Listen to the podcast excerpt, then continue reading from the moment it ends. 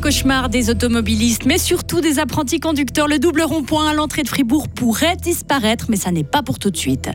Chat GPT, comment l'utiliser si on est politicien? Les députés du Grand Conseil fribourgeois recevront une formation pour mieux apprivoiser l'intelligence artificielle. Et enfin, elles recevront le prix collectif du mérite sportif fribourgeois. Ce sera ce vendredi. Les Saint-Ginoises sont aux anges de pouvoir euh, euh, gravir dans l'élite de, oh, de l'élite de, du uni-hockey féminin. Météo demain, flocon à basse altitude dans l'après-midi, froid avec euh, de la bise vendredi. Karine Baumgartner, bonjour. Bonjour Greg, bonjour tout le monde. Ça a toujours été le cauchemar des élèves conducteurs. Vous le connaissez aussi, ce fameux rond-point double à la sortie de Fribourg Sud. Difficile d'être dans la bonne présélection, surtout quand on apprend à conduire. Mais sachez que ce 8 infernal devrait tôt ou tard être remplacé par un système de feu de signalisation. Mais les discussions patinent. Le projet a été lancé il y a près de 4 ans et il n'avance pas. La faute aux différents acteurs impliqués qui ont chacun leur envie et leur demande. André Magnien est l'ingénieur cantonal et chef du service des ponts et chaussées il y a l'Office fédéral des routes qui désire que la capacité du carrefour soit augmentée afin de réduire le risque de rétention sur l'autoroute à l'heure de pointe du matin. Le canton désire améliorer la situation des transports publics et la mobilité douce. La commune désire en plus en faire une place urbaine de qualité, alors que l'aglo voit aussi en ce carrefour l'opportunité de faire un contrôle d'accès à la ville de Fribourg. Donc pour pouvoir trouver un consensus entre tous ces acteurs, il convient de s'appuyer sur des données de trafic qui soient, qui soient fiables. Et les études sur lesquelles on travaille actuellement datent de plus de 10 ans et donc nous sommes en train de réactualiser ces chiffres pour avoir des bonnes bases de discussion. Une fois que cette discussion aura lieu, il y aura une pondération des intérêts qui pourra être faite au niveau politique avant que le projet ne puisse euh, se poursuivre.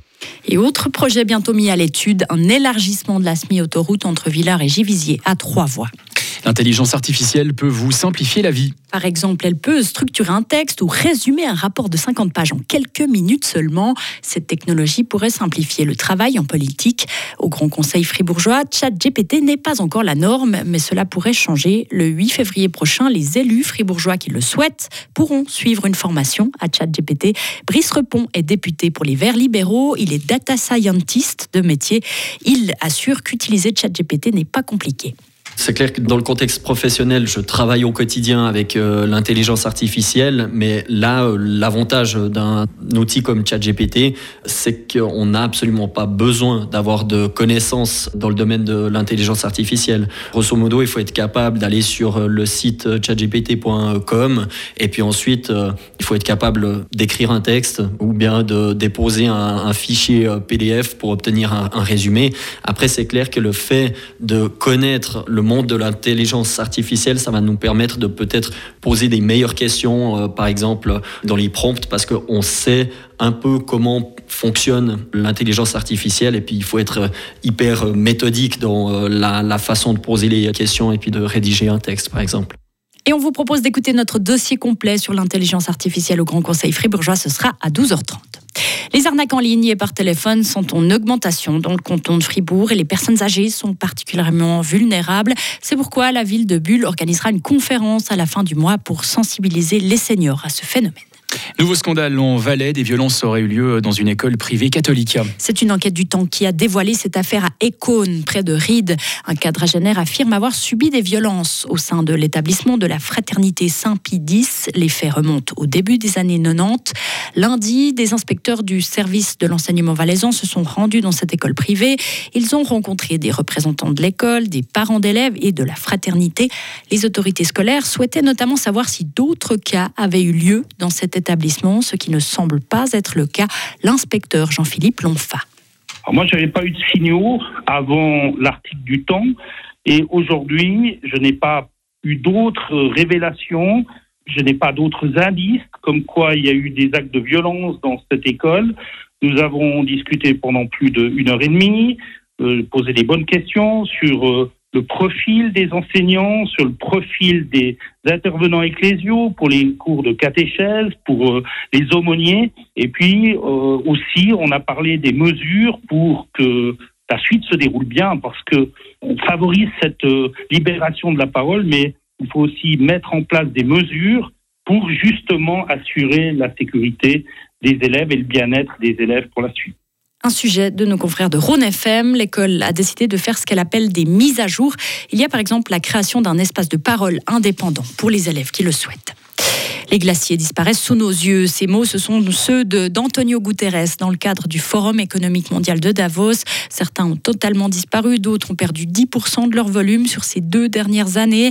Ces changements devraient tous nous perturber, a ajouté le secrétaire général de l'ONU. Guterres s'en est pris à certains grands groupes pétroliers et gaziers.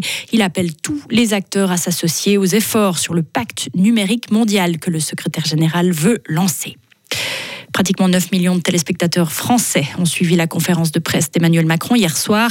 La plupart sur TF1, les autres sur France 2. Six autres chaînes ont également diffusé ce format assez rare pour un chef d'État de 20h15 à 22h35. C'est une part d'audience de 42%, ce qui signifie que 4 personnes sur 10 étaient devant la télévision pour regarder ce contenu hier soir dans la soirée. C'est moins que lors de l'allocution du président de la République à propos de l'attaque du Hamas en Israël. C'était en octobre dernier. Le sport euh, maintenant, en mai dernier, Erguera Chevry obtenait sa promotion dans l'élite du euh, uni-hockey féminin en Suisse au bout du suspense. Avec un but inscrit à 7 secondes de la fin de l'ultime rencontre pour cette promotion de la Ligue B à la Ligue A, l'équipe d'Erguera Chevry va remporter le prix collectif du mérite sportif fribourgeois. Elle recevra ce prix vendredi. On a demandé à Fanny Ecoffet, joueuse d'Erguera Chevry, ce que cela représentait pour elle de pouvoir évoluer en Ligue A cette saison. Je dirais que c'est incroyable, ça a été mon rêve depuis toute petite. Euh, je le disais euh, quand j'étais encore euh, dans mon petit club de Sansal. Donc c'est vrai que c'est vraiment chouette de jouer. Après, c'est c'est vraiment un autre monde, je dirais, de l'uni-hockey. Le rythme, c'est tellement différent, mais c'est que des belles expériences.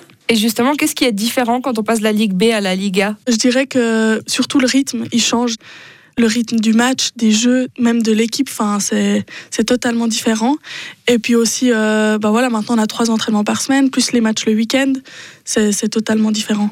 Et malheureusement, Liga, ça se passe mal pour Erguera Chevry. Pour l'instant, elles sont 9e du classement avant-dernière avec 6 points après 11 matchs. Ok, sur glace à présent, euh, Alain Birbaum raccroche ses patins à la fin de la saison, annonce de son club, le HC Ajoie aujourd'hui. Le défenseur a été formé à Fribourg-Gotteron. Il a joué à Ajoie pendant sept saisons. Il a notamment remporté la Coupe de Suisse en 2020 et le titre de champion suisse de Swiss League en 2021.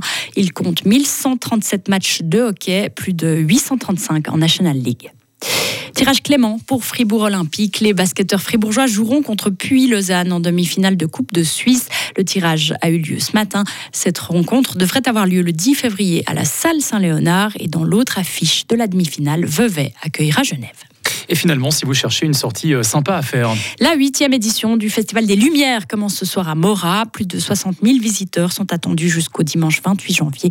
Outre les 25 artistes, la manifestation fait appel à 300 bénévoles. L'impact économique annuel de cette manifestation est estimé à 4 millions de francs et près de la moitié des visiteurs provient de l'extérieur du canton, à savoir des cantons de Berne, Vaud ou encore Neuchâtel. Retrouvez toute l'info sur frappe et frappe.ch. La météo avec le garage carrosserie Georges Beauvais à Grelais et la Ford Fiesta qui vous procure un plaisir de conduite absolu.